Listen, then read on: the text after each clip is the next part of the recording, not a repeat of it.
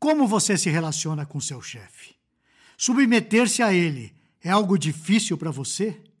Ele parece ser um inimigo? Você sabia que a sua relação com seu chefe diz muito sobre a sua relação com Deus? Quer saber por quê? Então fique conosco. Para nos falar sobre esse assunto, eu trago até você um texto de alguém que é formado em logística e é membro da Igreja Batista Reformada de São Paulo, onde ele ministra estudos bíblicos para grupos de jovens e de crianças. O nome dele é Renato Oliveira, que é casado com Graziela e pai da Luísa. E hoje ele aborda um tema no Telmídia Blog que tem como título Submisso ao chefe para a glória de Deus.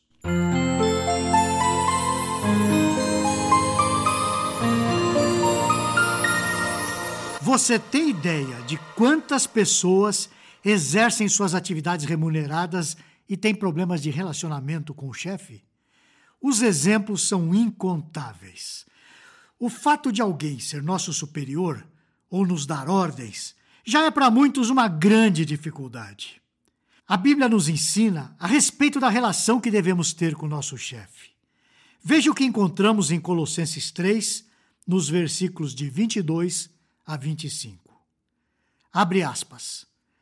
Servos, obedecei em tudo ao vosso Senhor segundo a carne, não servindo apenas sob vigilância, visando tão somente agradar homens, mas em singeleza de coração, temendo ao Senhor. Tudo quanto fizerdes, fazei-o de todo o coração, como que para o Senhor e não para homens.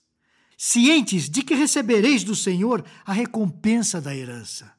A Cristo, o Senhor, é que estáis servindo.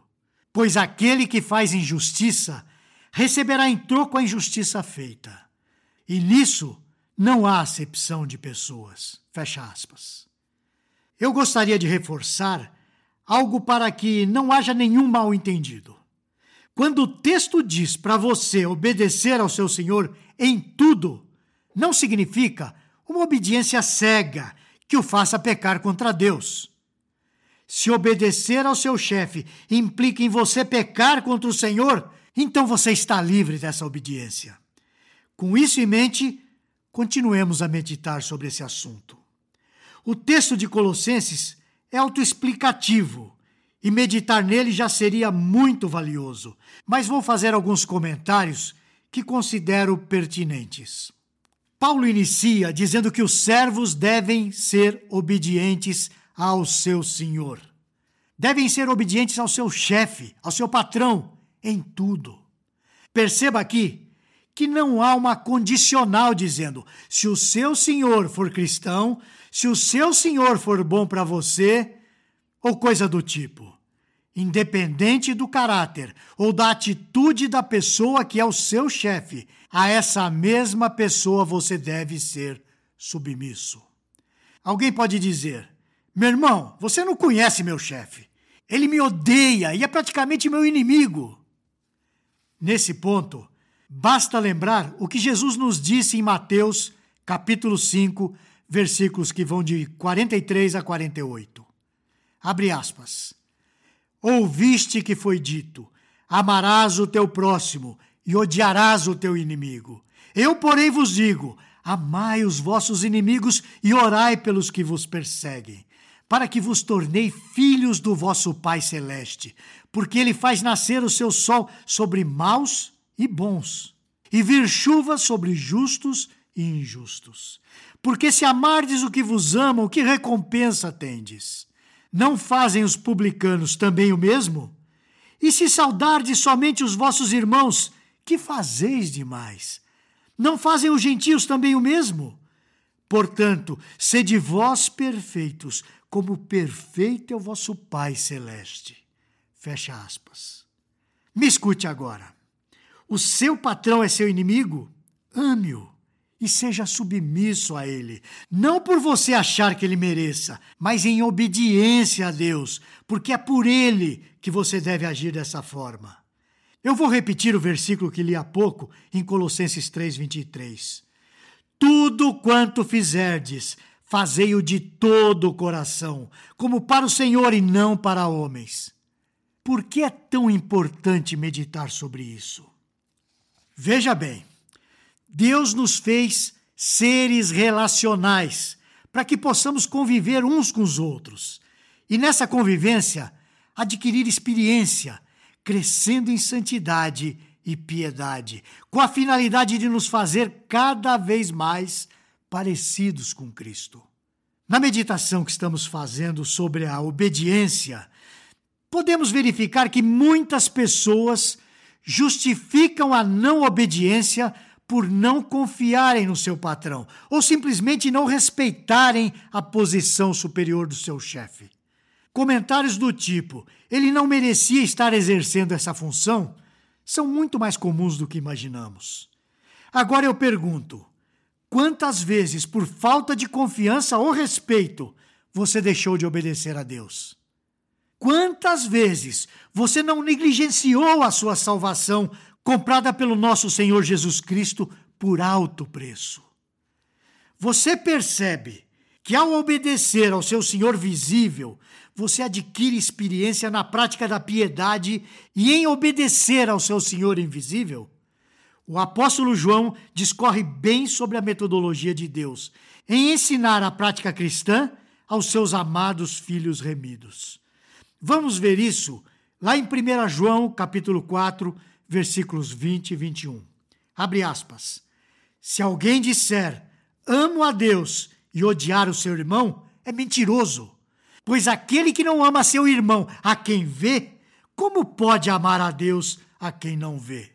Ora, temos da parte dele esse mandamento: que aquele que ama a Deus, ame também ao seu irmão.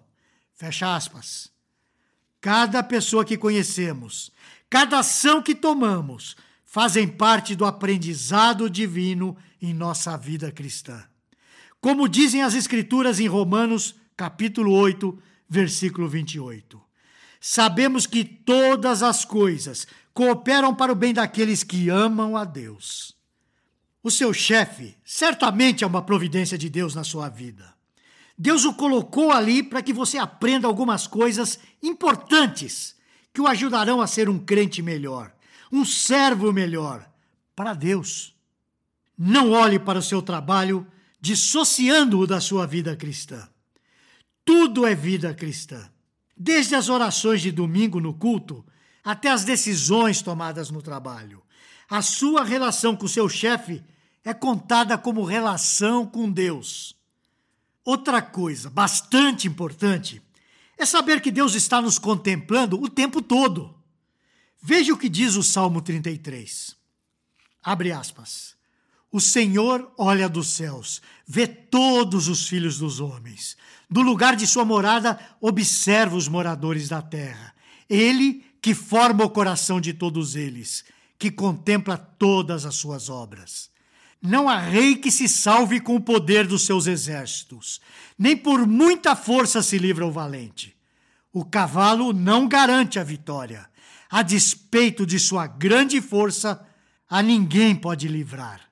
Eis que os olhos do Senhor estão sobre os que o temem, sobre os que esperam na sua misericórdia, para lhe livrar-lhes a alma da morte e no tempo da fome conservar-lhes a vida. Fecha aspas. Nós lemos o Salmo 33, versículos de 13 a 19. Portanto, irmão, rogo a Deus para que possamos encarar os nossos relacionamentos com as outras pessoas e as nossas ações diárias como verdadeiros meios de graça para uma vida piedosa que glorifique a Cristo. Que o seu olhar sobre o seu chefe seja um olhar de graça. Que Cristo seja o meu e o seu guia eterno na nossa caminhada cristã. Amém. Nos vemos na próxima semana. Você gostou deste post? Então compartilhe essa mensagem com seus amigos, sua igreja e familiares. Coloque o seu e-mail no nosso blog para não perder nenhum post. Siga-nos no Facebook, Instagram e Twitter. Conheça a Telmídia, vídeos cristãos para você e sua família. 15 dias grátis. Assista quando quiser, onde quiser.